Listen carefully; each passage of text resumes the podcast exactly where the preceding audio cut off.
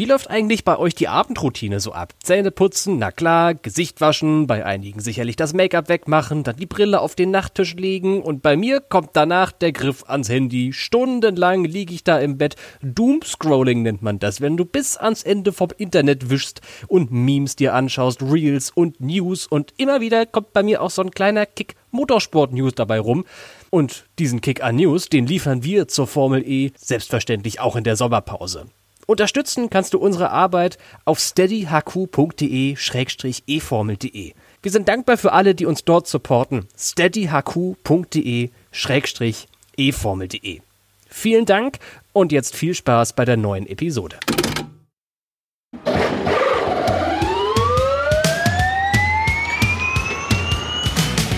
Grüße, Freunde des Rennsports. Herzlich willkommen im E-Pod von eFormel.de, dem Insider-Podcast aus der Welt des elektrischen Motorsports. Die Saison ist vorbei und ins Formel E-Fahrerlager kehrt etwas Ruhe ein. Nicht so bei uns im E-Pod. Heute wird noch einmal munter philosophiert und analysiert, und zwar jedes einzelne Team der vergangenen Monate. Wieso Mercedes sich so gut schlug, was bei Porsche schief lief und wie optimistisch Abts Motorenpartner Mahindra ins neue Jahr startet, hörst du in dieser Folge. Mein Name ist Tobi Blum. Viel Spaß beim Hören.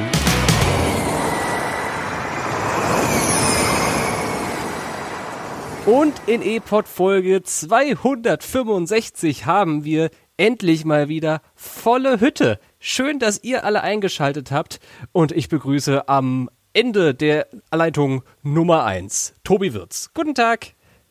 Hallöchen. Und in Leitung 2 ist heute Svenny König. Hallo. Hallo. Und in Leitung 3 Timo Pape. Guten Tag. Guten Tag. Da hat so ein bisschen was von Radiogewinnspiel, ne? Wenn alle fünf Kandidaten um irgendwie so eine Teetasse zu gewinnen in der Leitung sind und dann moderiert der Moderator halt Gewinner in Leitung 4 an. und, und dann kreucht da jemand vor irgendwie. Naja, äh, ich, ich schweife ab. Wie geht's euch denn so? Timo, fang mal an. Wie, wie, wie geht's, wie steht's? Ganz gut geht's. Ähm, wir sind tatsächlich wieder nach Mainz gezogen vor einigen Wochen und äh, ja, Tobi jetzt Luftlinie so ein paar Kilometer entfernt. Ähm, ja, alles gut hier, gut eingelebt. Sehr schön. Ach, das hört sich gut an. Von Svenny habe ich in zweiter Person letzte Woche schon berichtet, die nämlich mit mir in München unterwegs war, bei RAN und da das Formel E-Finale schauen. Hast du dich von dem Ausflug inzwischen gut erholt, Svenny? Ja, Schlafrhythmus ist wieder im normalen Bahn angekommen. es ist auch immer nach so einem Asien-Wochenende umzustellen. Heieiei. Und dann Kräfte zu sammeln für so einen richtig dicken Brocken an Analyse-Episode heute. Tobi, hast du deine Urlaubswoche, die du angekündigt hast in der letzten Episode, gut genutzt dafür? Ja, kann man so sagen. Ich musste mich auch natürlich erstmal ein bisschen, bisschen umgewöhnen. Die Uhrzeiten waren doch na, nicht ganz das, was man so gewohnt ist, aber mittlerweile geht auch das wieder und äh, alles ist gut vorbereitet für den Podcast heute. Perfekt. Dann starten wir doch einfach genau damit, mit dem Podcast. Und natürlich legen wir los, wie immer, mit dem Newsüberblick der vergangenen Tage. Neuer Fahrer. Antonio Felix da Costa wechselt zu Porsche und wird, wie erwartet, bei den Zuffenhausenern Nachfolger von André Lotterer. Neue Herausforderung. Susie Wolf verlässt nach vier Jahren das zukünftig unter dem Namen Maserati antretende Venturi-Team. Neuer Arbeitgeber. René Rast verlässt nach zwölf Jahren Audi Sport und wäre nun für das McLaren Formel E-Team frei. Auch bei Oliver Eskew, Sebastian Buemi, Max Günther und Sergio Sette Camara stehen die Zeichen auf Abschied. Neues Team. Während Techeetah nach dem Ende der Partnerschaft mit DS vor dem Aussteht, ist CEO Mark Preston hinter den Kulissen dabei, ein neues Team zur Teilnahme an der Formel E auf die Beine zu stellen. Neue Zahlen.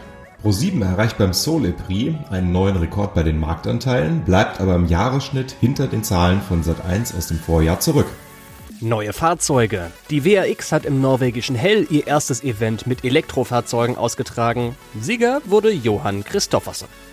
Neues Event. Die ETCR trägt die Saisonfinale nach Absage der Rennen in der Türkei und in Südkorea nun Ende September am Sachsenring aus. Und neues Ergebnis. Nach einem Protest von Achiona Sainz gegen eine 30-Sekunden-Zeitstrafe für Rosberg X-Racing stuft die zuständige Sportbehörde das deutsche Team nun auf den fünften Platz zurück. Die Führung in der Gesamtwertung behalten sie allerdings trotzdem. Irre. Ich weiß gar nicht, ob wir jemals so einen langen Newsüberblick hatten. da ist ja so viel passiert in den letzten Tagen. Kann das nicht irgendwann auch mal während der Saison so passieren? Ich habe immer das Gefühl, wenn wir hier uns von einer Vorschau zur nächsten Analyse durchgehangelt haben in den vergangenen Monaten, war im Newsüberblick immer relativ tote Hose. Jetzt passiert plötzlich alles auf einmal. Naja, ich will mich nicht beschweren über zu wenig Content. Dabei wollen wir hier über die ganze Saison philosophieren, die jetzt ja eingetütet ist. Und Tobi, du hattest eine Woche Zeit zum Runterschlucken, zum Verarbeiten, was da passiert ist. Wenn du mal so an die Fans denkst, die ja bei der Formel E ganz oben stehen, was denkst du, wie die Resonanz ausfallen wird, wenn die Formel E sich jetzt zusammensetzt in den nächsten Wochen? Wie bei den Fans diese letzte Formel E-Saison angekommen ist? Ah, ich denke, das ist sehr gemischt. Ähm, ich glaube, da müssen wir so ein bisschen unterscheiden zwischen vor Ort und äh, dann noch tatsächlich, wie viele Fans ähm, ja, die Rennen von dem Fernseher verfolgt haben. Ähm, wenn ich jetzt an Seoul zurückdenke, da war das Stadion ja wirklich weitgehend leer. Ähm, das hat an die Tribünensituation in Diria zum Saisonanfang erinnert. Äh, ganz im Gegensatz dazu war in Mexico City zum Beispiel das Stadion voll. Auch Berlin war richtig gut besucht. Von daher sehr gemischtes äh, Fazit würde ich an der Stelle ziehen. TV-mäßig kann ich jetzt hier natürlich nur für, für Deutschland äh, sprechen da denke ich, ist mit Run Racing ein Partner gefunden worden, der jetzt auch im zweiten Jahr in Folge schon den Job ganz gut macht. Die sind die Live-Übertragungen des der Rennen sind ja von Sat 1 auf Pro 7 verschoben worden. Ich glaube, da ist der unmittelbare Unterschied nicht großartig zu merken. Es ist doch ein definitiv ein deutlicher Fortschritt zu der, äh, im Vergleich zu der Zeit voran. Und ähm, ich denke, da sollte man ganz zufrieden sein mit der Art und Weise, wie die Coverage hier in Deutschland aussieht. Da stimme ich vollkommen ein. Finde ich auch gut, was in Sachen Fernsehen zumindest aus der Formel E geworden ist. Sportlich gab es ja aber auch einige Änderungen, Svenny. Wenn wir mal tatsächlich nur auf den schwarzen Asphalt auf der Strecke gucken. Sportlich ging da eine ganze Menge ab. Wie hat dir das gefallen? Also ich fand es also tatsächlich auch immer so ein, so ein Hoch und Runter, aber wenn man es unterm Strich be betrachtet, fand ich es doch, war es eine sehr, sehr schöne Saison, vor allem so bis zu, bis zu London. Unter dem Wochenende davor war es ja auch im WM-Kampf noch sehr ausgeglichen, was ja aber gleichzeitig nicht zu chaotisch, was ja genau das ist, was wir uns nach dem letzten Jahr gewünscht haben. Und es waren ein paar sehr spannende Rennen dabei, wie ich finde. Und dieses ganze Chaos ist uns, da ist sich das Fahrerlager mehr oder weniger einig, erspart geblieben durch eine Änderung beim Qualifying-Format. Da wurde heiß drüber diskutiert, Timo. Jetzt haben wir eine ganze Saison mit diesem neuen Format absolviert. Hat das funktioniert, diese Änderung? Aus meiner Sicht hundertprozentig. Ähm, also die Formel E hat ja vor Saisonbeginn eben die ähm, Gruppen, also es gibt eine Gruppe A, eine Gruppe B und dann dieses Shootout-System mit äh, Kopf-an-Kopf-Duellen eingeführt, ähm, um eben mehr Gerechtigkeit auch auf der Strecke eben herzustellen. Und wir haben es gesehen über den ganzen Saisonverlauf, dass sich tatsächlich die Fahrer durchgesetzt haben, die wirklich auch im Qualifying immer die besten waren und auch die, die besten Autos eben hatten. Trotzdem, durch diese Top 4 pro Gruppe, die sich qualifizieren, haben wir doch auch über Überraschungen hin und wieder gesehen. Also ähm, die fahrerische Leistung hat es dann irgendwie doch manchmal möglich gemacht, dass dann zum Beispiel ein Sete Kamara oder ein äh, Mahindra-Pilot oder so mal ins äh, Shootout gekommen sind. Also wir haben eine, eine gute Konstanz dadurch erreicht durch die Saison und hatten die Top-Fahrer im Normalfall dann eben auch weit vorne startend, äh, wodurch sich dann eben dieser Meisterschaft, Meisterschaftskampf mit Spitzengruppe entwickeln konnte. Also aus meiner Sicht sehr gute Neuerung dieses System und genau das erfüllt, was es sollte. Tobi, Jetzt hast du an uns drei eine Frage gestellt. Ich habe auch mal eine an dich. Wir haben ja eine weitere neue Änderung, die eingeführt wurde mit dieser Saison. Ähm, nämlich wird jetzt im Fall einer Safety Car Phase oder Full Course Yellow nicht mehr Energie abgezogen, sondern das Rennen wird verlängert mit einer sogenannten Nachspielzeit. Was hältst du denn jetzt nach einer Saison von dieser Geschichte? Hm.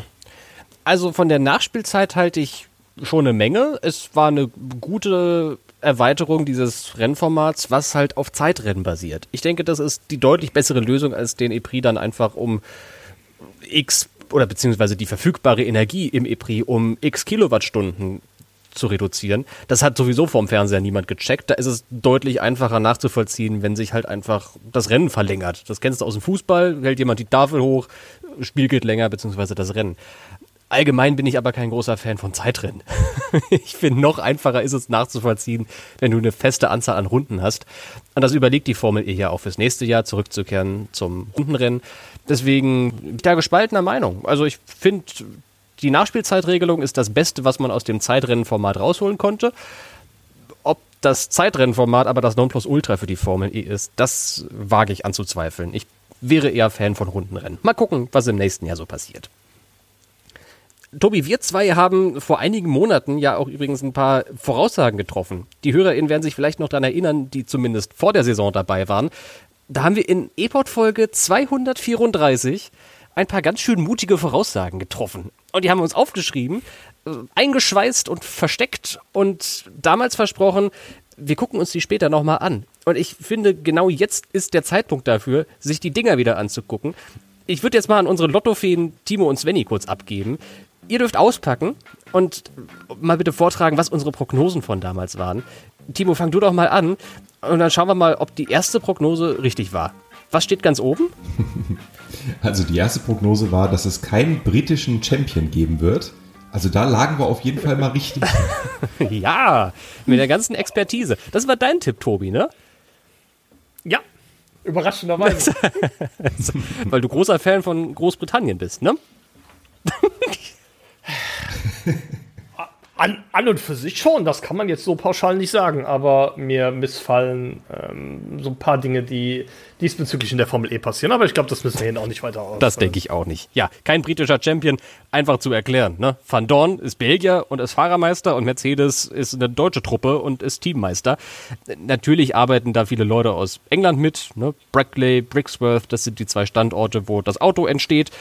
Letzten Endes aber deutsche Lizenz, deswegen können wir doch relativ mit Selbstbewusstsein sagen, es gab keinen britischen Champion. Timo, äh, Prognose 2? Prognose 2 betrifft ebenfalls einen Briten, nämlich Dan Ticktum, der ja beim NIO-Team debütiert hat. Und unsere Prognose war, dass er mehr Strafpunkte als WM-Punkte sammelt. Und auch das hat er tatsächlich geschafft. Ähm, auch einfach zu erklären, ähm, er hat zwei Strafpunkte bekommen und hat einen WM-Zähler geholt. Also, äh, da lagen wir ganz klar richtig. Tja, ich sollte mich, das war glaube ich mein Tipp, habe ich letzte Woche schon gesagt, in der Wahrsagerei versuchen. also, gut, vielleicht war das auch einfach absehbar mit dem NIO-Paket. Aber naja, verbuche ich als, als Erfolg, äh, dass ich das richtig prognostiziert habe. Svenny, was steht auf Seite 3 von unseren Prognosen? Äh, dass Maximilian Günther in seiner ersten Saison mit Nissan äh, Teamkollege Sebast Sebastian Buemi schlägt. Äh, das ist leider nicht so nach Plan gelaufen, denn für ihn war es eine ziemlich schwierige Saison mit Nissan. Am Ende hat äh, Buemi 30 Punkte in der WM gesammelt und Günther nur 6. Das war also ziemlich deutlich. Tja, okay. Ja, da lag ich daneben. Das stimmt in der Tat. Ausgeglichener war es aber übrigens bei den Qualifying-Duellen. Tobi, hast du die Statistik noch im Kopf? War es tatsächlich sogar ausgeglichen? Ich glaube, es, Max Günther hat sogar bis zum letzten Rennen geführt, aber tatsächlich ist es so, dass ähm, Sebastian Buemi im allerletzten EPRI noch ausgeglichen hat und es dann 8 zu 8 nach Qualifying-Ergebnissen hm. stand. Das heißt, der Günther hatte einfach keine Rennpace. Ja, ja, nicht nur keine Rennpace, vor allen Dingen ich hatte den Eindruck, der Günther hat schon mal die ein oder andere Strategie im Rennen ausprobiert, die dann nichts wirklich aufgegangen hm, ist. Okay. Und Sebastian Buemi, der ein bisschen konservativer in den Rennen unterwegs war, konnte davon profitieren. Okay. Da müssen wir gleich nochmal drauf gucken. Äh, erstmal die nächste Prognose, Svenny. Was steht denn als drittletztes auf der Liste? Dass insgesamt achtmal die deutsche Hymne gespielt wird nach einem Rennen. Ich vermute mal, das bezieht sich auch auf Fahrer- und Teamwertung. Ja, das ist optimistisch achtmal. Wo das. Ist das, ist das passiert? Nee, ne? Äh, nee, natürlich nicht, weil Van Dorn hat einmal gewonnen, das war die Hymne für Mercedes. Bitte Fries hat zweimal gewonnen, nochmal Hymne Mercedes und ein Sieg von Pascal Wehrlein in Mexiko macht zusammen fünfmal. Äh, viermal. Adam Riese, meine Güte, Sonntagnachmittag. ja, aber fünfmal, wenn man noch die WM-Zeremonie mitnimmt oder so, als der Ian James da stand und die deutsche Hymne entgegengenommen hat. Tja, aber fünf ist halt nicht acht. Tobi, was haben wir uns damals dabei gedacht, als wir die Prognose abgegeben haben? Ja, Tobi, das sollst du dich selbst fragen. Du hattest nämlich auf zwei Max-Günther-Siege getippt, in der Tat. Und zwei Porsche-Siege und vier Mercedes-Siege. ja, vielleicht sollte ich mich doch nicht in der Wahrsagerei versuchen. Mutig. Mutig. ja, wäre ja möglich gewesen, aber ich glaube, da waren die Erwartungen größer als die Resultate am Ende, ne? Am Ende in der Bilanz, ich meine, es sind ja acht von 16 Siegen gewesen, die an Mercedes-Motoren gegangen sind, aber der Großteil davon ging halt an Venturi und die bekommen halt die monegassische Hymne vorgespielt und nicht die deutsche. Timo, vorletzte Notiz bei uns in den Prognosen? Ähm, dass Oliver Askew äh, mehrere Podien, also Podiumsergebnisse holt. Ähm, hat er leider nicht geschafft. Ähm, hat zwar mit, mit 24 Punkten äh, die Saison abgeschlossen, ähm, allerdings war sein bestes Ergebnis dann der vierte Platz in London. Hatte ja am Ende so gegen Saisonschluss dann auch nochmal einige gute Ergebnisse, wie das, das Team generell, auch Jack Dennis als Teamkollege. Also er war immerhin schon nah dran, ähm, aber letztlich für ein Podestergebnis hat es nie gereicht. Okay. Tja, schade. Vielleicht kommt es nächstes Jahr nochmal dazu. Vielleicht fährt er aber auch nächstes Jahr gar nicht mehr Formel E. Müssen wir mal abwarten. Und dann, Svenny, der letzte Stichpunkt. Was war unsere letzte Prognose für dieses Jahr? Ja, da wissen wir auch noch nicht, ob die, ob die stattfinden wird oder ob die eintreffen wird, weil wir noch nicht wissen, ob der Fahrer tatsächlich nächstes Jahr Formel E fährt. Äh, die, die Prognose war konkret, dass, äh, dass es die erste und letzte Saison für Antonio Giovinazzi in der Formel E sein hm. wird.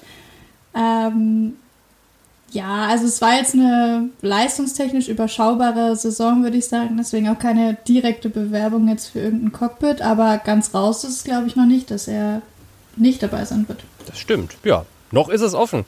Aber so wirklich groß sind die Chancen dafür auch nicht.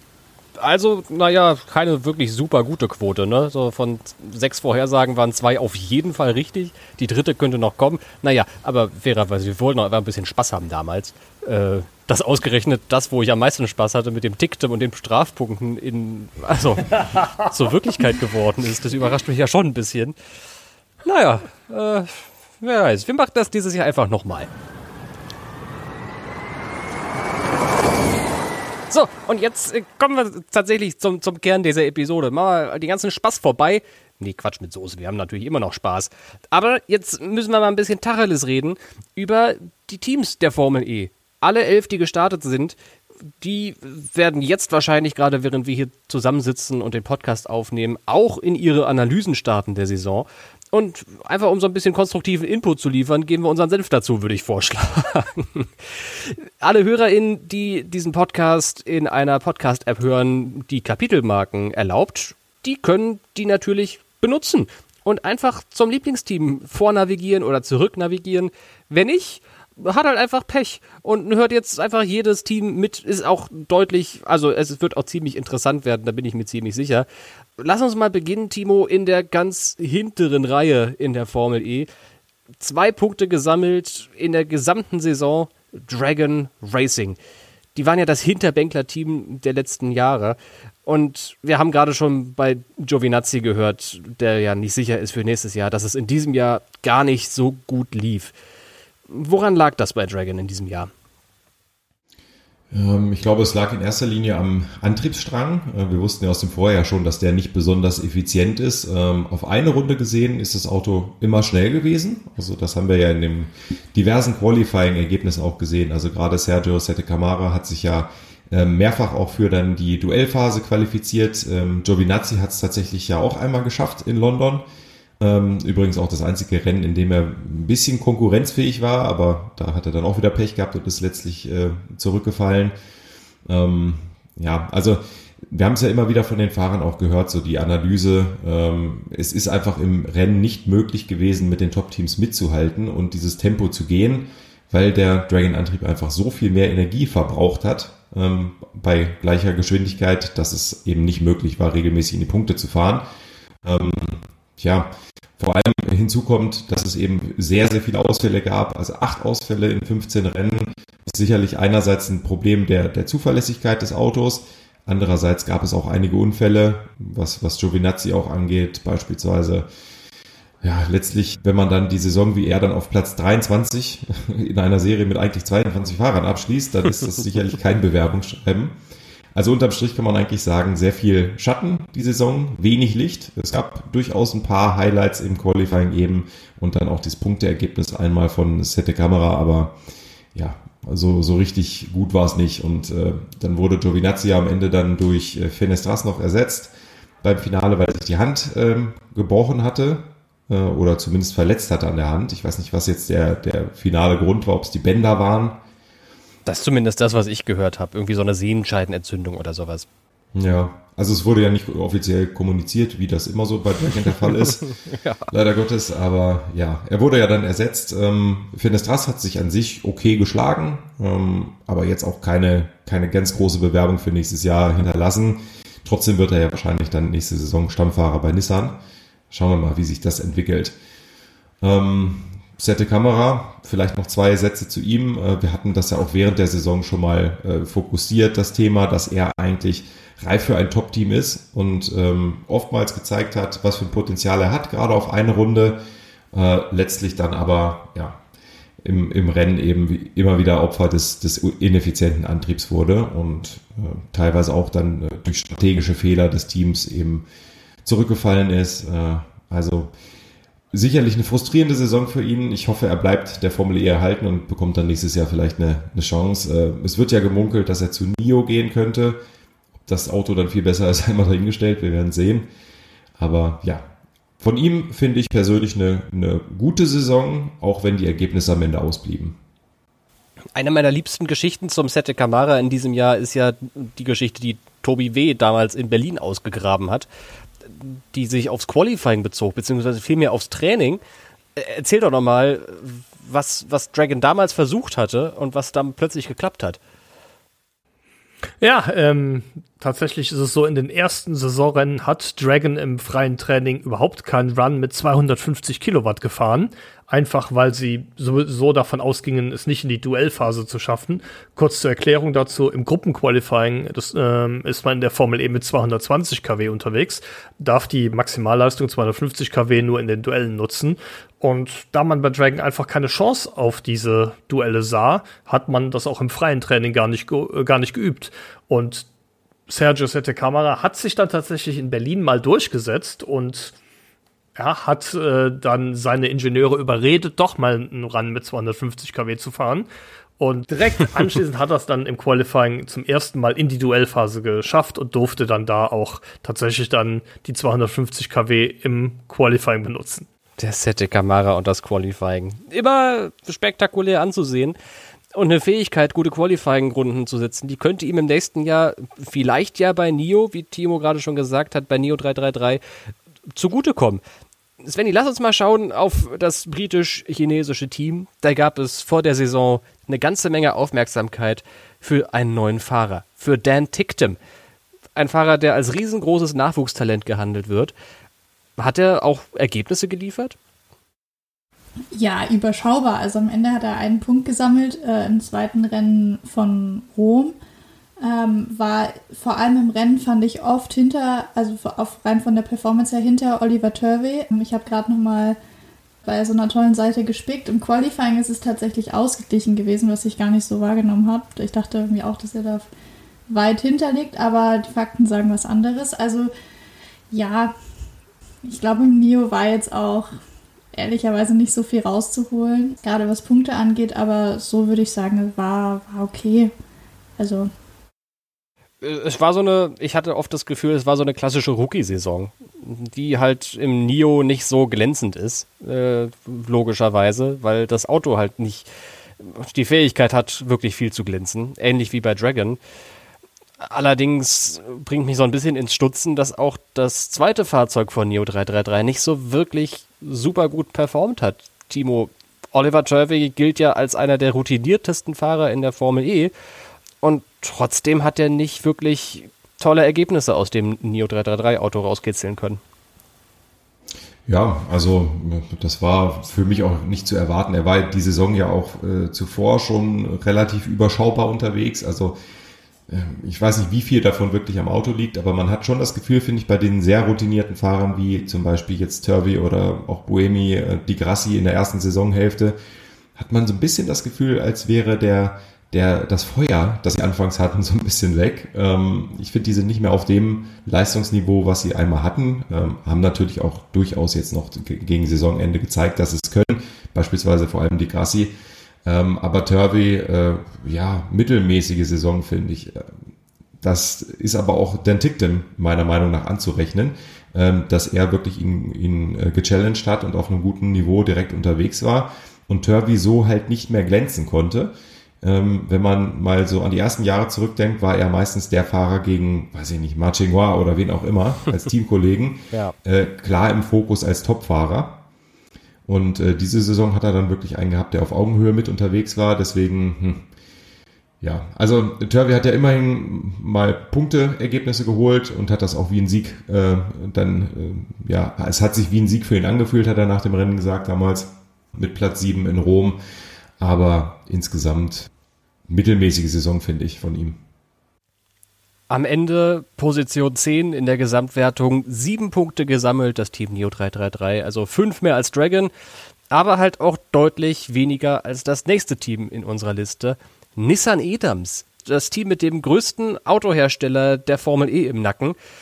Und trotzdem, Tobi, gab es vor der Saison eigentlich nur relativ kleine Erwartungen an das Nissan-Team.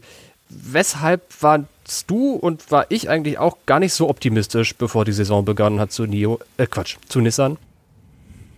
Ja, das ist eine ganz kleine Folge der Vorsaison, denn ähm, wie wir ja wissen, sind für diese Saison keine neuen Antriebe entwickelt worden. Die Motoren wurden ja im letzten Jahr schon homologiert und weiterentwickelt werden durfte nur an der Software. Und ähm, Nissan hat da immer noch das Problem gehabt, dass man der Konkurrenz hinterhergelaufen ist, weil man in der ersten Gen 2 Saison ein Doppelmotorkonzept verfolgt hat, das später dann verboten wurde und man dann mehr oder weniger Hals über Kopf eine äh, Einzelmotorlösung entwickeln musste, die allerdings nicht so weit entwickelt war, dass sie mit den großen Teams, äh, mit den großen Herstellern mithalten konnte. Von daher aus war man schon mit wenig Optimismus in dieses Jahr gestartet, aber dann kam es dann noch mal deutlich, deutlich schlimmer als eigentlich gedacht, was meiner Meinung nach auch seine Ursache im neuen Qualifying-Format hat.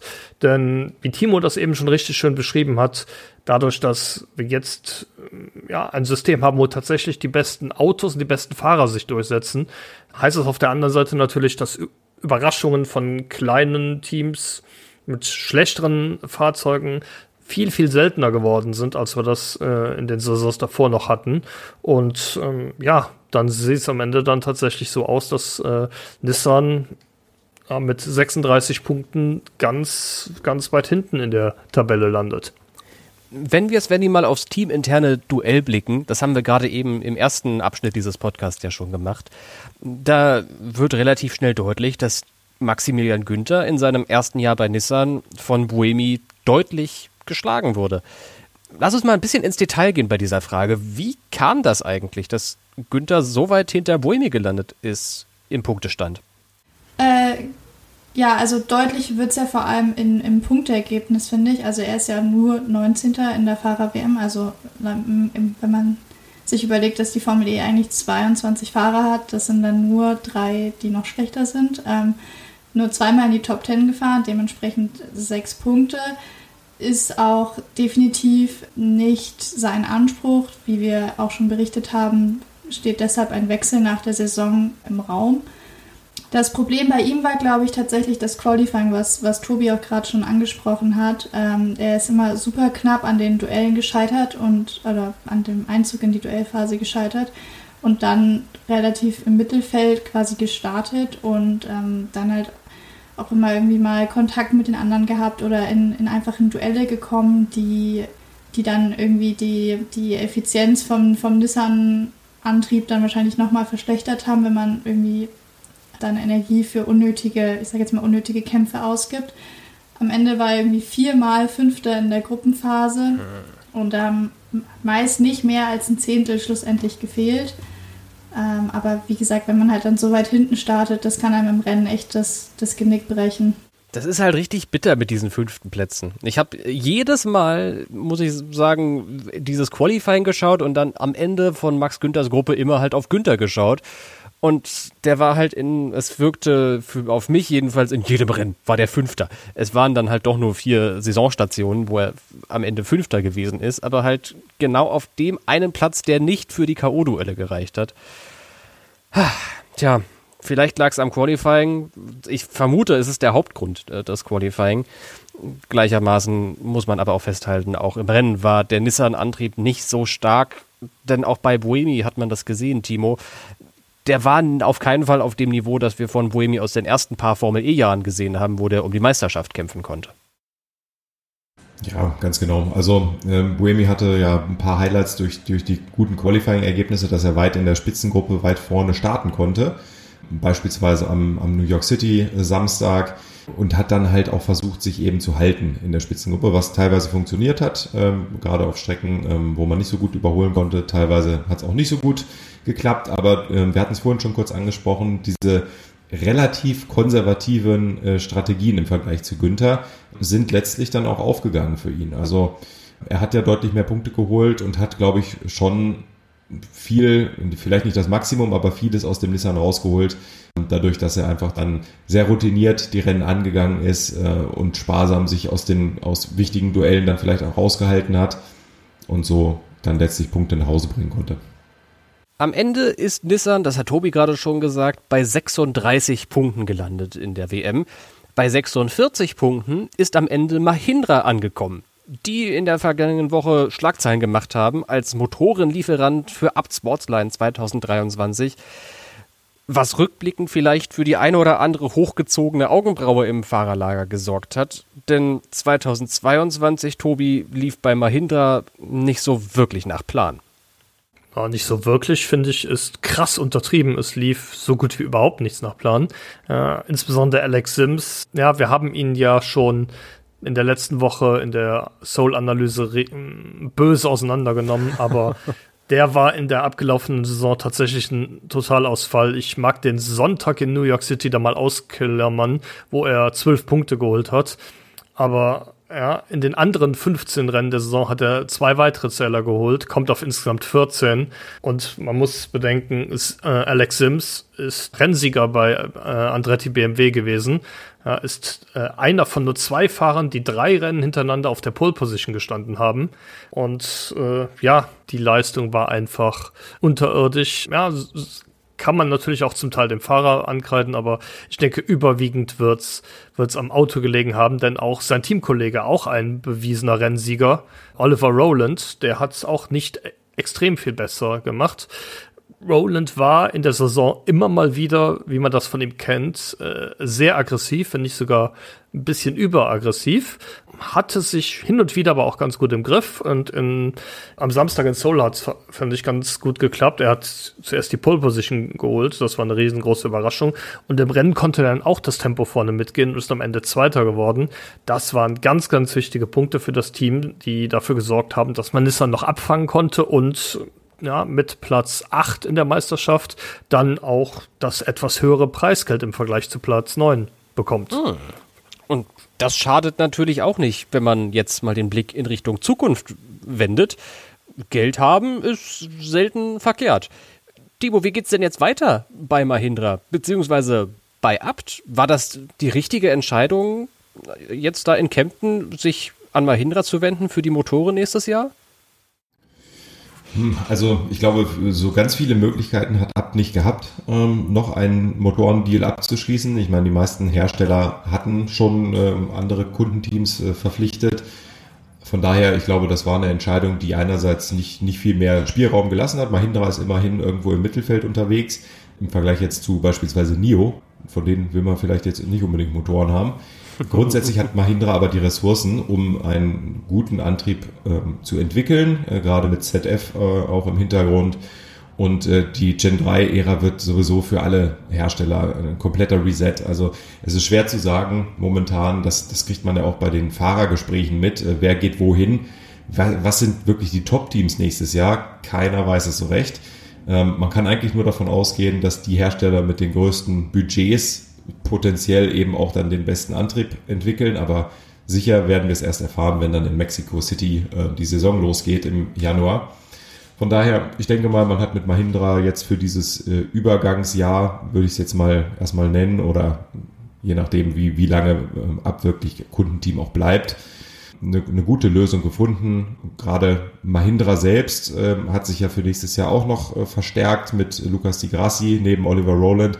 Haben sie, glaube ich, ein, ein ziemlich starkes Line-up und wir haben bei Venturi gesehen, dass Di Grassi da auch wirklich ja, das Team voranpushen kann. Von daher, ich denke mal, ähm, Mahindra ist ganz gut aufgestellt für nächstes Jahr und Abt als Kundenteam ebenso.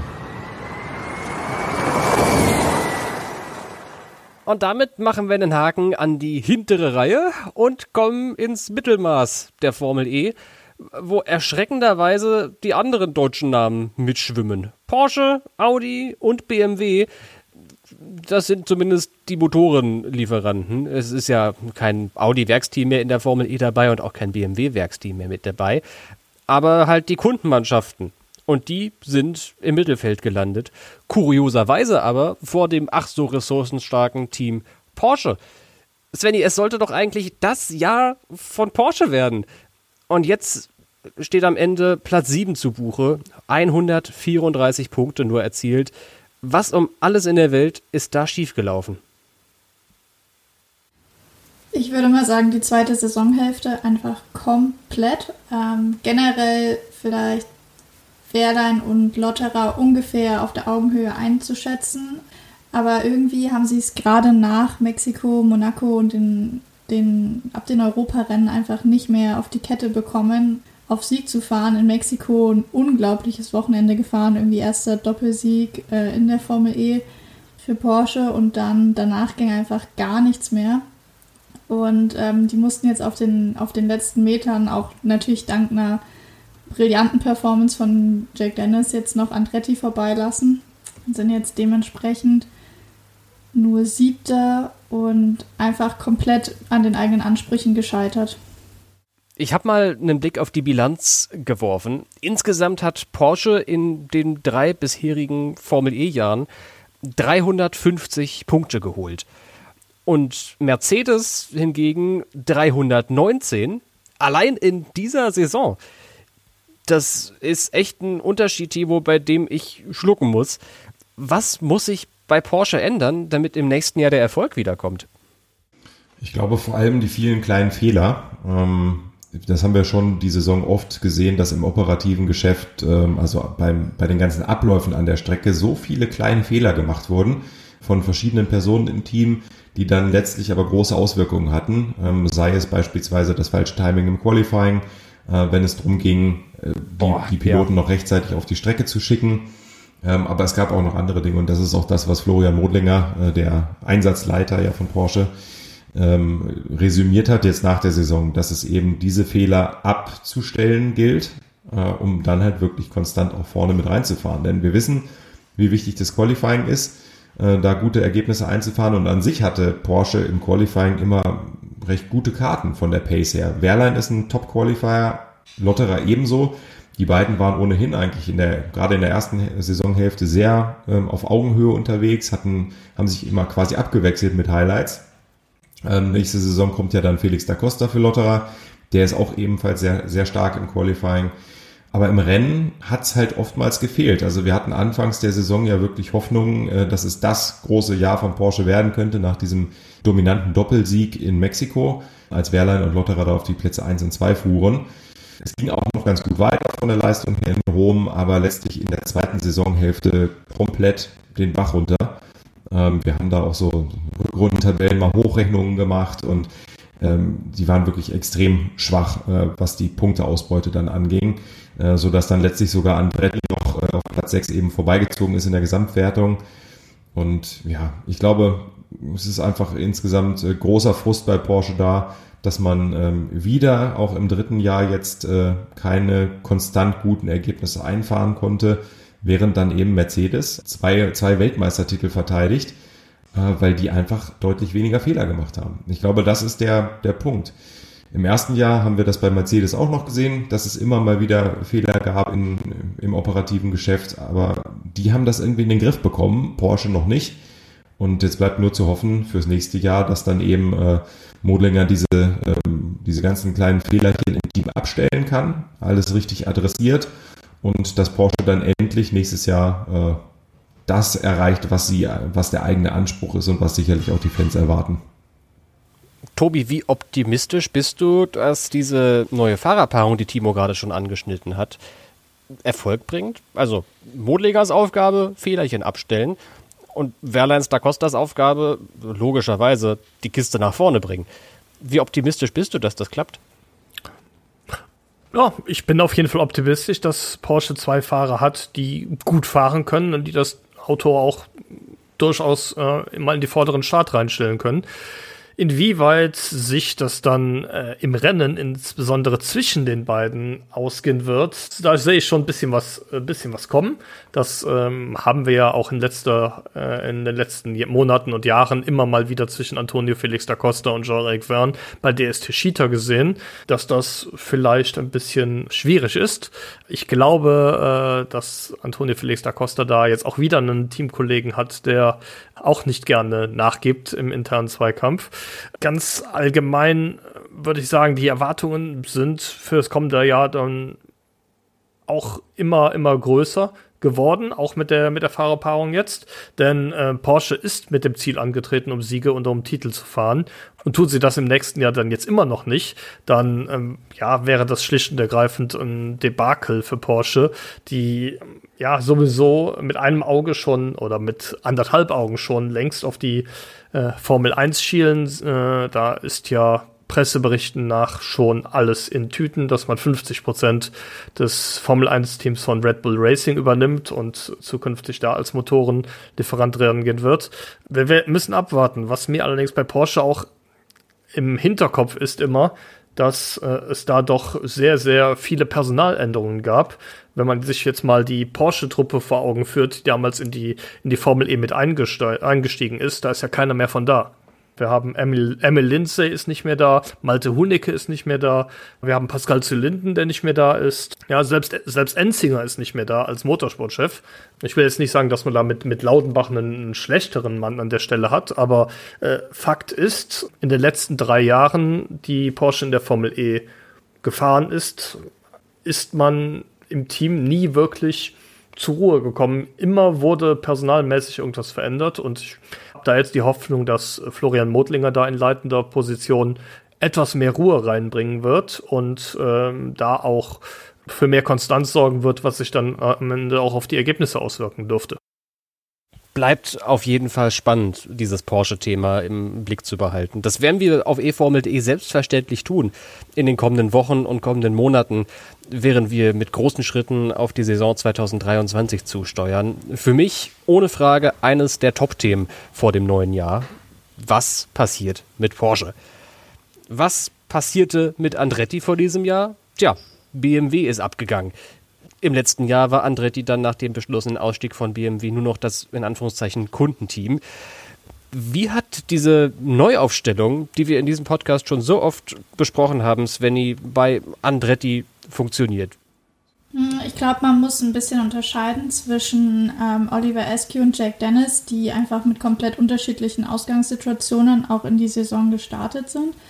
Also irgendwie Oliver Askew vorher noch nie ein Formel-E-Rennen gefahren, einfach komplett in der, in der letzten Gen 2-Saison äh, ins kalte Wasser geschmissen. In, in, Anführungsstrichen nur 24 Punkte mitgenommen. Das sind zum Beispiel weniger als Boemi, den wir vorhin im Nissan diskutiert haben. Aber hat sich immerhin im Vergleich zu den anderen Neulingen, wenn man jetzt so an, an Dan Ticktum und Konsorten denkt, ganz gut geschlagen. Bester Rookie äh, der Saison. Und wenn man jetzt Jack Dennis anschaut, der ist meiner Meinung nach super stark in die Ria in die Saison gestartet, gleich mit am Podium. Hat dann irgendwie die, die Konstanz verloren, also irgendwie zwischen Mexiko und Berlin an sechs Rennen nur drei Punkte mitgenommen. Das war, das war ein bisschen verwunderlich und ähm, hat ihm, hat er auch selber gesagt, in der Meisterschaft hinterher ähm, bestimmt, ich glaube, 50 Punkte gekostet oder sowas, hat er gesagt. Aber zum Saisonschluss wirklich eine dominante Performance, irgendwie in den letzten vier Rennen, drei Podiumsplatzierungen und mit 79 Punkte in den vier Rennen geholt, ähm, was dann schlussendlich dazu geführt hat, dass man noch an Porsche vorbeigegangen ist.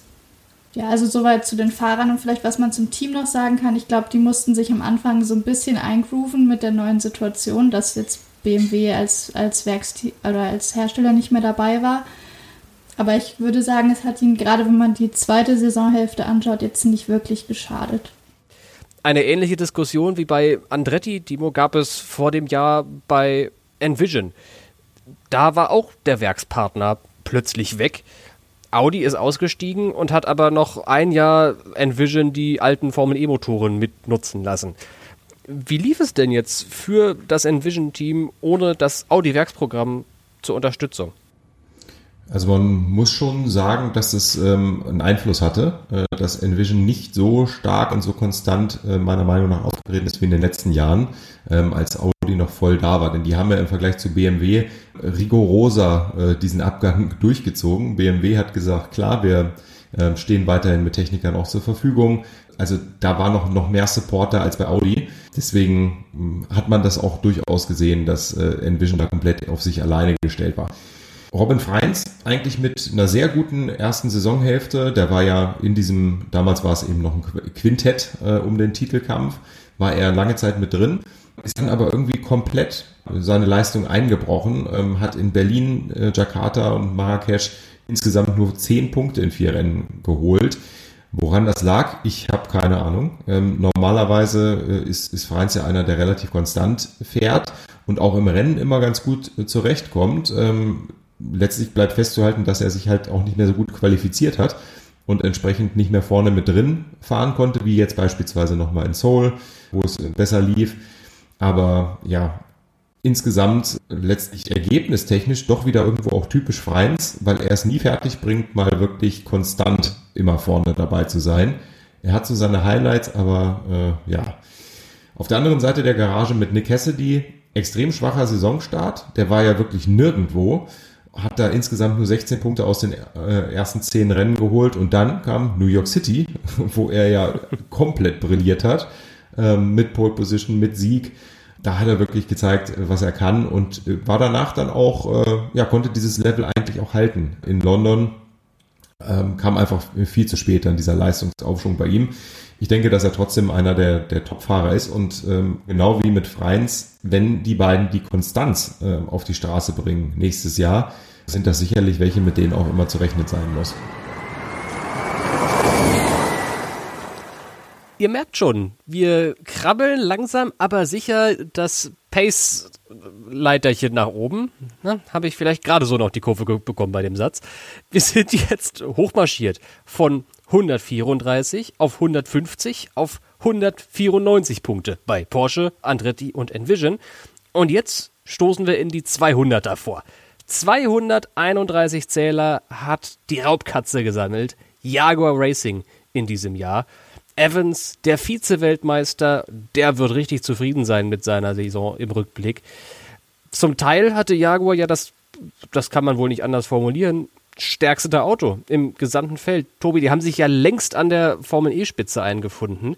Und trotzdem war Jaguar für das gesamte Jahr eigentlich nur eine One-Man-Show mit Mitch Evans vorne dran. Ja, auf jeden Fall. Mitch Evans hat 180 der insgesamt 231 Punkte gesammelt oder wenn man mal schnell umrechnet, 78 Prozent. Das ist schon eine Hausnummer und das zeigt, glaube ich, ganz klar, ähm, ja, wo der Hammer hängt im Hause Jaguar. Und zwar ähm, bei Mitch Evans, der Neuseeländer, war ja vergangene Saison schon mit im WM-Kampf, ist da aufgrund des defekten Inverters beim Rennen in Berlin aus dem Titelkampf geflogen in aussichtsreicher Position, war jetzt auch in dieser Saison als letzter verbliebener Fahrer noch Titelkandidat neben Stoffel van Dorne, der ja, aber da hat nichts anbrennen lassen. Bei Evans muss man ganz klar die beiden Rennen in Rom hervorheben, wo er eine, eine absolute äh, Mega-Performance gezeigt hat. Beide Rennen gewinnen können. Das eine Rennen sogar nur von Startposition 9. Ja, in Jakarta war er auch sehr, sehr stark, äh, konnte einen weiteren Sieg einfahren und am Samstag in Seoul hatte sogar seinen vierten Saisonsieg eingefahren. Sind alles sehr, sehr starke Ergebnisse, aber leider kam auch so ein kleines Loch nach, unmittelbar nach dem Saisonstart, wo es nicht ganz so gut lief. Nicht ganz so gut lief, damit das ist auch schon die perfekte Überleitung zu seinem, äh, seinem Teamkollegen Sam Bird. Timo hat es eben angesprochen, die routinierten Fahrer ähm, scheinen nicht mehr so ganz das Feuer in der Formel E zu haben und ich glaube, viel, äh, viel besser kann man die Saison von Sam Bird einfach nicht beschreiben. Ja, 51 Punkte hat er äh, geholt äh, in der gesamten Saison, so wenige wie noch nie. 13. ist er in der Gesamtwertung geworden, so schlecht wie noch nie. Erstmals hat er kein einziges Rennen gewonnen, während sein Teamkollege im identischen Auto vier Siege feiert. Das ist absolut nicht der Anspruch, den Sam Bird an sich selbst stellt. Und ähm, ja, er kann froh sein, dass er tatsächlich schon einen Vertrag hatte für die kommende Saison in meinen Augen. Ansonsten, wenn er sich äh, ja für einen neuen Vertrag hätte empfehlen müssen, dann wäre das alles andere als eine gute Bewerbung gewesen. Der war tatsächlich nur noch ein Schatten seiner selbst. Äh, ist dann die letzten beiden Rennen auch gar nicht mehr gefahren, allerdings nicht wegen seiner Leistung, sondern weil er sich tatsächlich in London ja die Hand gebrochen hatte und das Rennen dann noch sensationell, muss man eigentlich sagen, auf Platz 8 zu Ende gefahren ist. Norman Nato ist da eingesprungen, der ja erstmals seit seinem Sieg beim Saisonfinale in der letzten Saison als Venturi-Pilot im Einsatz war. Solide ist er gefahren, würde ich mal sagen. Ähm, muss man natürlich bedenken, der hat mehr als ein Jahr lang kein Formel-E-Auto bewegt und ähm, ja, war daher natürlich auch nicht ganz so gut vorbereitet wie die Konkurrenten, aber zwei Rennen im Mittelfeld äh, gefahren und Plätze 13 und 14 die Rennen abgeschlossen. War, war okay seine Performance. Am Ende Position 4 für Jaguar im Gesamtstand der Teams. Position 3 hat DS Tachita belegt. Die Beziehung zwischen DS und Tachita, die war ja vor der Saison schon angeschlagen. Svenny, du weißt das genauso gut wie jeder andere auch in der Formel E die Trennung bahnt sich ja schon seit geraumer Zeit an und wird, auch wenn es noch nicht offiziell bestätigt ist, aber mutmaßlich im nächsten Jahr vollzogen, wo es dann ohne Tachita in der Formel E starten wird. Stattdessen steht Dragon im Raum. Wie hat es denn bei DS und Tachita trotz dieser sich anbahnenden Trennung 2022 geklappt? Mm, ja, ich glaube, für die DS-Ansprüche doch eher durchwachsen, aber ich glaube, mit dem Endergebnis kann man jetzt auch zufrieden sein, wenn man, wenn man sich von dem Gedanken verabschiedet, um irgendwelche Titel mitzukämpfen. Jeff ist insgesamt Vierter geworden, Felix da Costa Achter.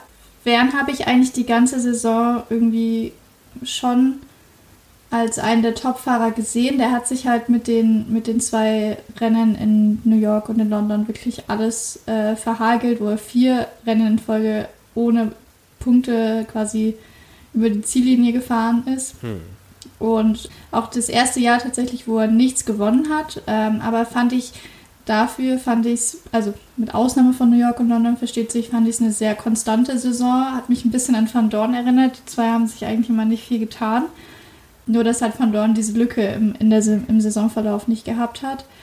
Bei Da Costa, ja, das war so ein bisschen so eine, so eine durchwachsene Saison. Also am Anfang war es super schwierig, irgendwie in den ersten fünf Rennen gar nicht aus dem Knick gekommen, nur 20 Punkte gesammelt und hat sich aber dann ganz, ganz langsam immer so Schritt für Schritt mit konstanten Ergebnissen wieder nach vorne gearbeitet. Dann ja auch ähm, Podien und so weiter geholt zum Saisonende. Also war, glaube ich, dann ähnlich wie Jack Dennis zum Saisonende eigentlich ziemlich gut dabei.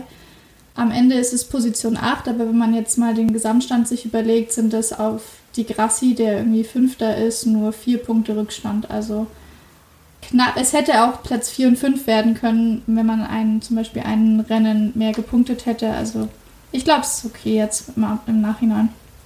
Es war, würde ich auch denken, eine okaye Saison von DS Techita. Natürlich keine Saison, die auf dem Niveau ist von 2020 also als der Da Costa da allen davongefahren ist, gerade beim Sechsfachfinale in Berlin, da war der ja unschlagbar. So unschlagbar, oder denkt auch an die Jahre davor zurück, als der Wern zwei Titel nacheinander geholt hat mit der Cheetah. So unschlagbar wie damals war DS in diesem Jahr nicht. Aber sie waren richtig gut dabei und hatten mehrfach die Möglichkeit, Rennen zu gewinnen. Einmal ist es dem, da Costa, dem Felix da Costa gelungen. Wern stand in Jakarta kurz davor, bis er dann halt sein Auto irgendein Motorenmapping umstellen musste und der Evans einfach vorbeigezischt ist, weil Wern halt dabei geschlafen hat und ja, das ist halt einfach ein unglücklicher Fehler gewesen, der Wern letztendlich nicht die Meisterschaft gebracht hätte. Aber er hätte vielleicht ein paar mehr Punkte gehabt und hätte sich ein bisschen länger im Titelkampf gehalten. Man weiß es nicht.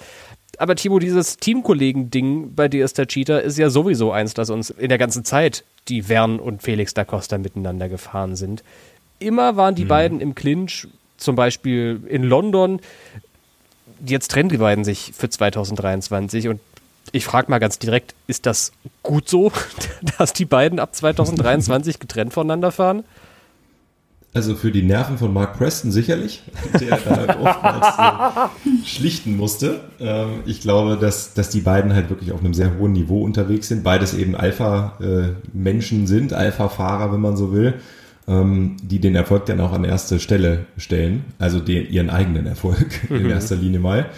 Ähm, wir haben es mehrfach gesehen, auch in den Jahren zuvor, dass die beiden öfter mal aneinander geraten sind.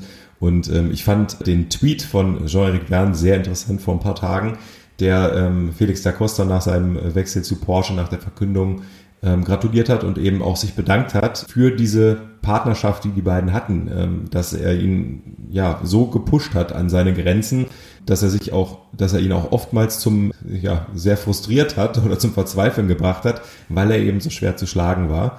Ich glaube, die beiden haben sportlich äh, großen Respekt füreinander, haben sich auch so ganz gut verstanden, aber klar, es kann nur einer gewinnen und einer vorne sein.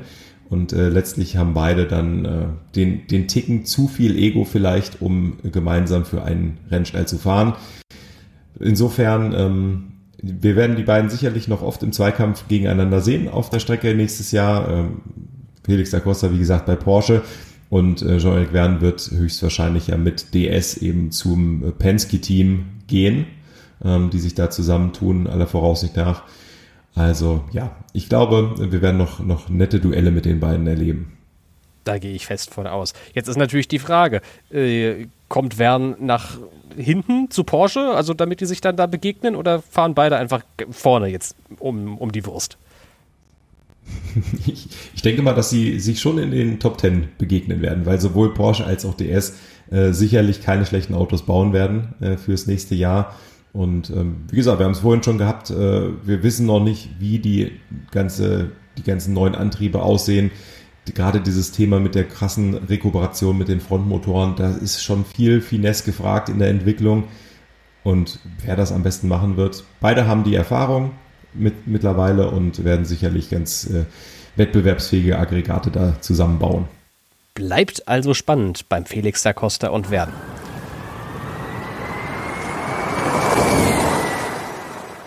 Ganz schön eng war das am Ende. 266 zu 295 steht es in der Endabrechnung im Duell zwischen DS Tachita und Rocket Venturi Racing, die sich jetzt mit dem Vizemeistertitel schmücken können. Das kleine Mercedes-Team in Anführungszeichen ist ja wirklich mit ganz großen Ambitionen dieses Jahr gestartet. Die rühren selbstverständlich daher, dass im kleinen Mercedes-Team der große Mercedes-Motor im Heck verbaut ist. Und wir haben vorhin schon kurz von den Monegassen gehört und von ihrer Hymne. Svenny, wie lief es denn jetzt im Detail in den vergangenen Monaten bei Venturi in der Formel E? Äh, auch würde ich sagen, zwischen den Fahrern sehr unterschiedlich. Also Montara finde ich eine bombenstarke Formel E-Saison über, wenn man jetzt die gesamte Saison betrachtet, gefahren. Wahrscheinlich sogar seine beste. Vier Siege geholt, gleiche Zahl wie Evans, 180 Punkte am Ende. Aber tatsächlich ähnliches äh, Phänomen auch wie, wie Verne und Evans, weshalb sie hinterher nicht den Titel geholt haben, sondern Stoffel van Dorn, dass die einfach zwischendurch alle wie so eine kurze Verschnaufpause brauchten, um, äh, um sich kurz wieder zu sammeln und dann auch einfach mal vier, fünf Rennen nicht gepunktet haben. Ähm, und das hat denen tatsächlich hinterher den Gar ausgemacht. Bei Motara fand ich es äh, super witzig zu sehen. In dem Moment, wo feststand, dass er auf keinen Fall mehr irgendwie in äh, in einer Form in den Titelkampf einsteigen kann, äh, war der auf einmal wieder da, wie wir ihn zum, zum Anfang der Saison gesehen haben. Ähm, super stark, super ähm, gesettelt irgendwie mit sich und, und seinem Auto. Also war, glaube ich, schon eine gute Saison, wenn jetzt vielleicht auch nicht mit dem, mit dem Endergebnis, wie er sich gewünscht hätte. Dann auf der anderen Seite die Grassi, ähm, muss man klar sagen, auch als ehemaliger Champion definitiv zweiter Fahrer gewesen. Hinter, hinter Motara von, von der Performance und von der Leistung. Ähm, hat einen Sieg in London geholt, auch ein paar Rennen mit nicht beendet, keine Punkte, dies, das. War für die Grassi, glaube ich, eine, eine gute zweite Saisonhälfte, aber ja, einfach so, so ein Zwischenjahr zum Überbrücken. Irgendwie so hat sich für mich angefühlt. Mhm. Der, der, der, Tiefpunkt bei Venturi war, denke ich, auf jeden Fall der Monaco EPRI. Ausgerechnet zu Hause, zu Hause. ja. Aber ich meine, ich war bei der eisigen Stimmung dabei im Pressebereich nach dem EPRI in Monaco, als der Mortara da im Attack-Mode rangeflogen kam an seinen Teamkollegen und den sich zurechtgelegt hat und der die Grassi ohne Rücksicht auf Verluste sich verteidigt hat und den Mortara dann letzten Endes um ein besseres Ergebnis gebracht hat, sich selbst, glaube ich, einen Reifenschaden zugefügt hat und deswegen auch keine wirklich brauchbaren Zähler mitgenommen hat. Also es lief nicht alles perfekt bei Venturi, das auf gar keinen Fall. Aber es war auf jeden Fall, Tobi, die beste Saison, die das Team bislang bestritten hat. Das Auto war bis zum äh, geht nicht mehr ausgereizt und auch sonst lief es einfach trotz dieser so geringen Ressourcen im Vergleich zur Werksmannschaft wirklich ziemlich gut. Wie ging das denn, dass Venturi bis zum Schluss so gefährlich bleiben konnte? Ja, es hat definitiv mehrere ähm, Hintergründe, die dahinter stehen. Zum einen ist es natürlich klar der gleiche Antrieb, den auch das äh, Meister Team eingesetzt hat. Ja, der Mercedes-Motor wird nicht der schlechteste im Fahrerfeld gewesen sein. aber natürlich auch, ja, bei Venturi hatte man einiges an Erfahrung.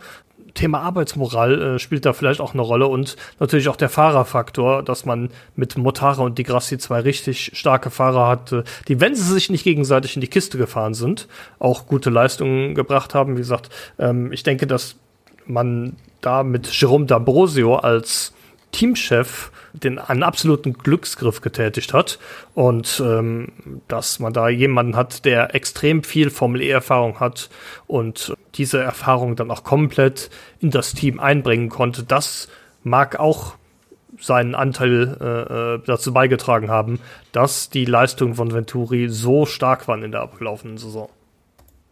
Letztlich gab es aber ein Team, das dann doch noch besser war als Rocket Venturi. Und das ist das große Mercedes-Team. Die Werksmannschaft.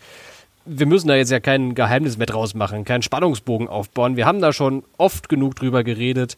Zwei Jahre, zwei Titel bei den Fahrern und den Teams in Folge. Back to back, sagt der Engländer. Dieses Mal allerdings mit Van Dorn als Gewinner. 319 Punkte, nur noch mal der Vollständigkeit halber, hat Mercedes erzielt. Van Dorn, Champion in der Formel E, De Vries Gesamtposition 9.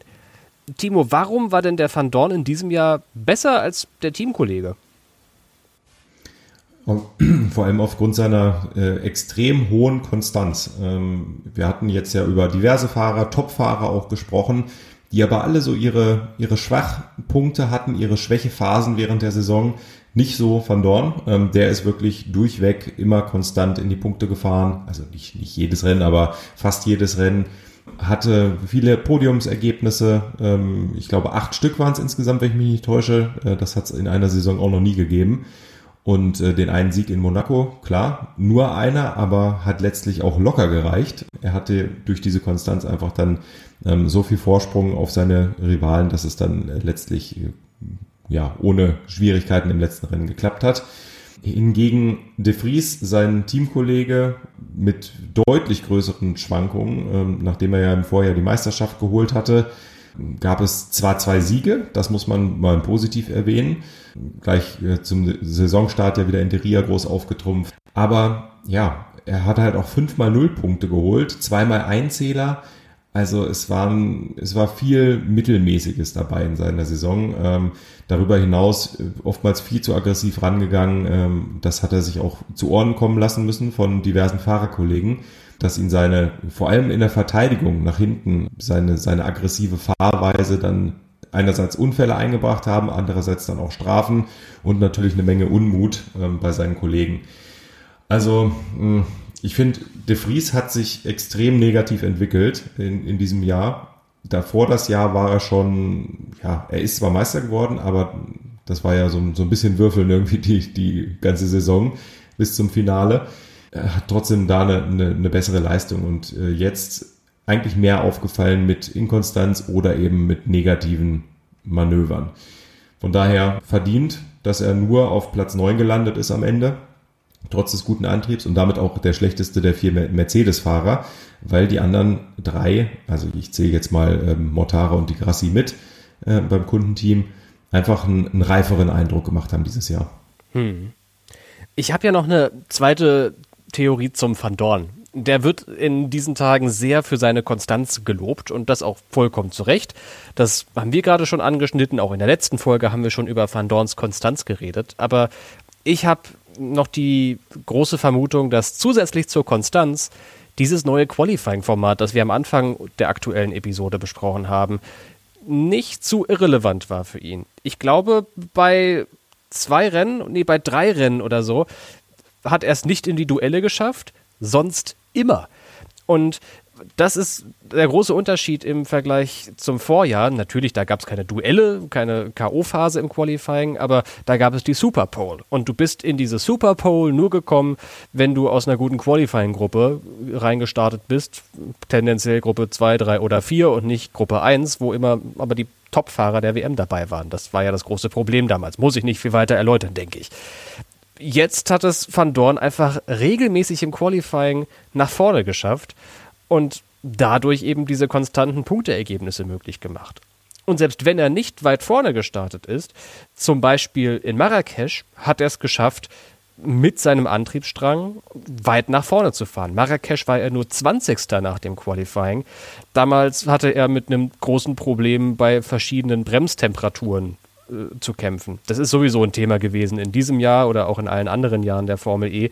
Das, das liegt einfach am Material der Bremse. Da kann man nicht viel dran ändern, außer die Bremsscheiben zu wechseln. Dass bei der Aufwärmrunde die eine Seite des Fahrzeugs oder die Bremsen auf der einen Seite des Fahrzeugs viel besser aufheizen als die andere Seite. Oder dass es andersrum ist, dass sie sich viel zu gut aufheizen und dann ultra hohe Temperaturen davor herrschen und du deswegen halt nicht vernünftig bremsen kannst. Das war sein Problem in Marrakesch damals. Nach dem Qualifying hat das Mercedes hinbekommen, das Problem zu fixen und der Van Dorn ist auf Platz 8 ins Ziel gefahren.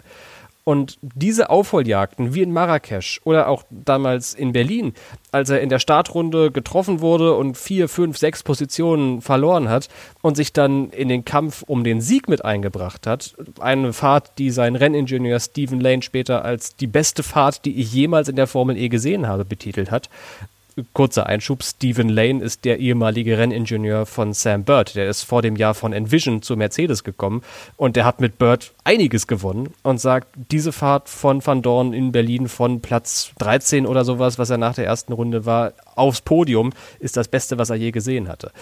Also diese Konstanz ist das eine die am Ende die Punkte gebracht hat, aber auch das neue Qualifying-Format hat dem Van Dorn meiner Meinung nach richtig gut nach vorn geholfen. Jetzt müssen wir zum Ende aber auch nochmal über ein ganz anderes Thema reden.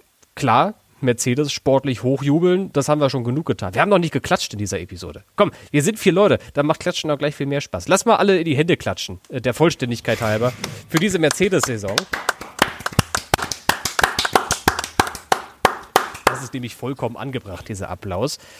Es könnte aber vielleicht auch zum letzten Mal sein, dass wir hier in unserem E-Pod über Mercedes reden. Denn der werkseitige Ausstieg aus der Formel E, der steht ja fest seit ziemlich genau einem Jahr. Und das geht mir so ein bisschen unter in den vergangenen Tagen, dass die Mercedes-Werksmannschaft jetzt erstmal raus ist. Svenny, blick doch mal für uns zurück, bitte. Wie lief denn Mercedes Zeit in der Formel E? Äh, war ja ziemlich kurz, aber äh, trotzdem sehr erfolgreich, würde ich mal sagen. Äh, also zwei Meisterschaften geholt, äh, jeweils äh, Nick de Vries und Van Dorn einmal. Insgesamt sieben Rennsiege, acht Poles und 647 Punkte. Also das so die, die Fakten, die man dazu mal nennen kann.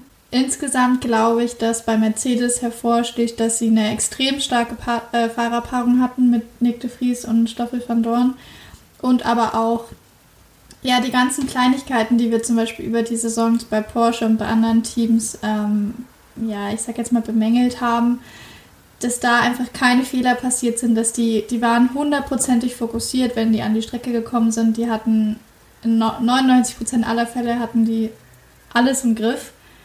Und das ist, glaube ich, schon eine Leistung, die es in der Formel E bis dahin noch nicht gegeben hat.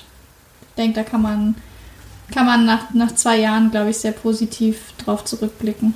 Ja. Vielleicht können wir nochmal auf unsere Statistikseite hinweisen an der Stelle. Ähm, da klicke ich mich nämlich parallel gerade mal durch und da sind schon ein paar interessante Sachen zu finden. Also natürlich sind sie in, äh, in nur drei Jahren mit den Meisterschaften ähm, mit DS Tachita äh, gleichgezogen. Da war nur Nissan Edams besser in den ersten Jahren bekanntlich. Was ich ganz interessant fand, ist die durchschnittliche Rennplatzierung. Da liegt Mercedes nämlich auf Platz zwei hinter Audi mit ähm, 7,12 als Durchschnittsplatzierung. Man kann sich hier noch durch diverse andere Statistiken klicken. Podien, äh, Pole Positions hatten wir gerade schon erwähnt. Also guckt gerne mal rauf äh, auf eformel.de unter Statistiken. Äh, ganz interessante Zahlen zu sehen. War Mercedes, Timo, das beste Team, das die Formel E jemals hatte? Ich meine, du bist ja seit Anfang an dabei und verfolgst mit einer Intensität, die in Deutschland fast ihresgleichen sucht, die Formel E. Und ist eine gemeine Frage. Klar, mir ist auch klar, dass da die Äbte und die Audis und die Renaults mitgefahren sind damals. Aber ist Mercedes das dominanteste Team ever in der Formel E gewesen? Boah, echt eine schwierige Frage. Ich glaube aber, ich tendiere zu ja, das zu sagen weil wir, wir haben es vorhin schon angesprochen, diese Fehler, ähm, die kleinen Fehler hat Mercedes weitestgehend eigentlich ausmerzen können in den letzten Jahren. Ähm, hatten natürlich einfach einen super Antrieb, äh, der gehört auch dazu, aber auch das Team im, im Operativen ähm, einfach sehr souverän, sehr konstant gewesen die letzte Zeit. Und ähm, was man jetzt im Vergleich, wenn du Teams wie Edams oder sowas ansprichst, die natürlich in den ersten Jahren extrem erfolgreich waren, aber bedenken muss hier, ist, dass die, der Wettbewerb nie so hoch war, nie so groß war wie jetzt in der vergangenen Saison. Die äh, Gen 2 Autos waren ja komplett ausentwickelt, also sowohl jetzt äh, was die was die Hardware angeht, aber auch das ganze ja die ganze Erfahrung auf der Strecke, wie man die Rennen eben handelt. Ähm, alle waren so sind so erfahren mittlerweile und auf so einem hohen Niveau, Nivea, auf einem so hohen Niveau unterwegs, ähm, dass es, glaube ich, da nochmal ein besonderes äh, Chapeau verdient, äh, da wirklich konstant ähm, an der Spitze eben zu sein und zwei Jahre in Folge diesen Titel zu holen, wenn man nur drei Jahre auch dabei war. Also das muss man auch mal mit, mit bedenken. Ich denke schon, ähm, Mercedes womöglich bisher das stärkste Team in der Formel E-Geschichte. Er hat's gesagt. Er hat Chapeau gesagt. Und ohne dass ich ihn dazu zwingen muss, er hat's freiwillig getan. Ja, die haben es verdient. Ehre, wem Ehre gebührt. Tobi, Rausschmeißerfrage. Bewerte mal auf einer Skala von 1 bis 10 diese Formel E-Saison. Nicht von Mercedes, sondern allgemein. Uh, ähm, ist eine sehr gute Frage. Oh, ich würde ihr. Ich würde sogar eine 9 geben, denke ich. Wow, so viele Punkte. Als du überlegt hattest, dachte ich, du entscheidest dich jetzt zwischen 3 und 4 nein, nein, nein, nein, also muss man, muss man ganz klar sagen, wir haben es ja eben auch schon angesprochen, die Änderungen, die vorgenommen wurden, die haben sich als sehr, sehr positiv erwiesen, auch wenn das vielleicht für uns äh, äh Journalisten ein bisschen lange Wartezeit immer im Qualifying ist, nämlich von einem Duell zum anderen, aber äh, das kriegt man, glaube ich, auch überbrückt, selbst wenn man den Ticker schreibt, Tobi, oder? ähm, ich aber ich, nee. ich habe das schon öfter gesagt. Ich freue mich riesig über diese langen Wartezeiten zwischen den einzelnen Duellen.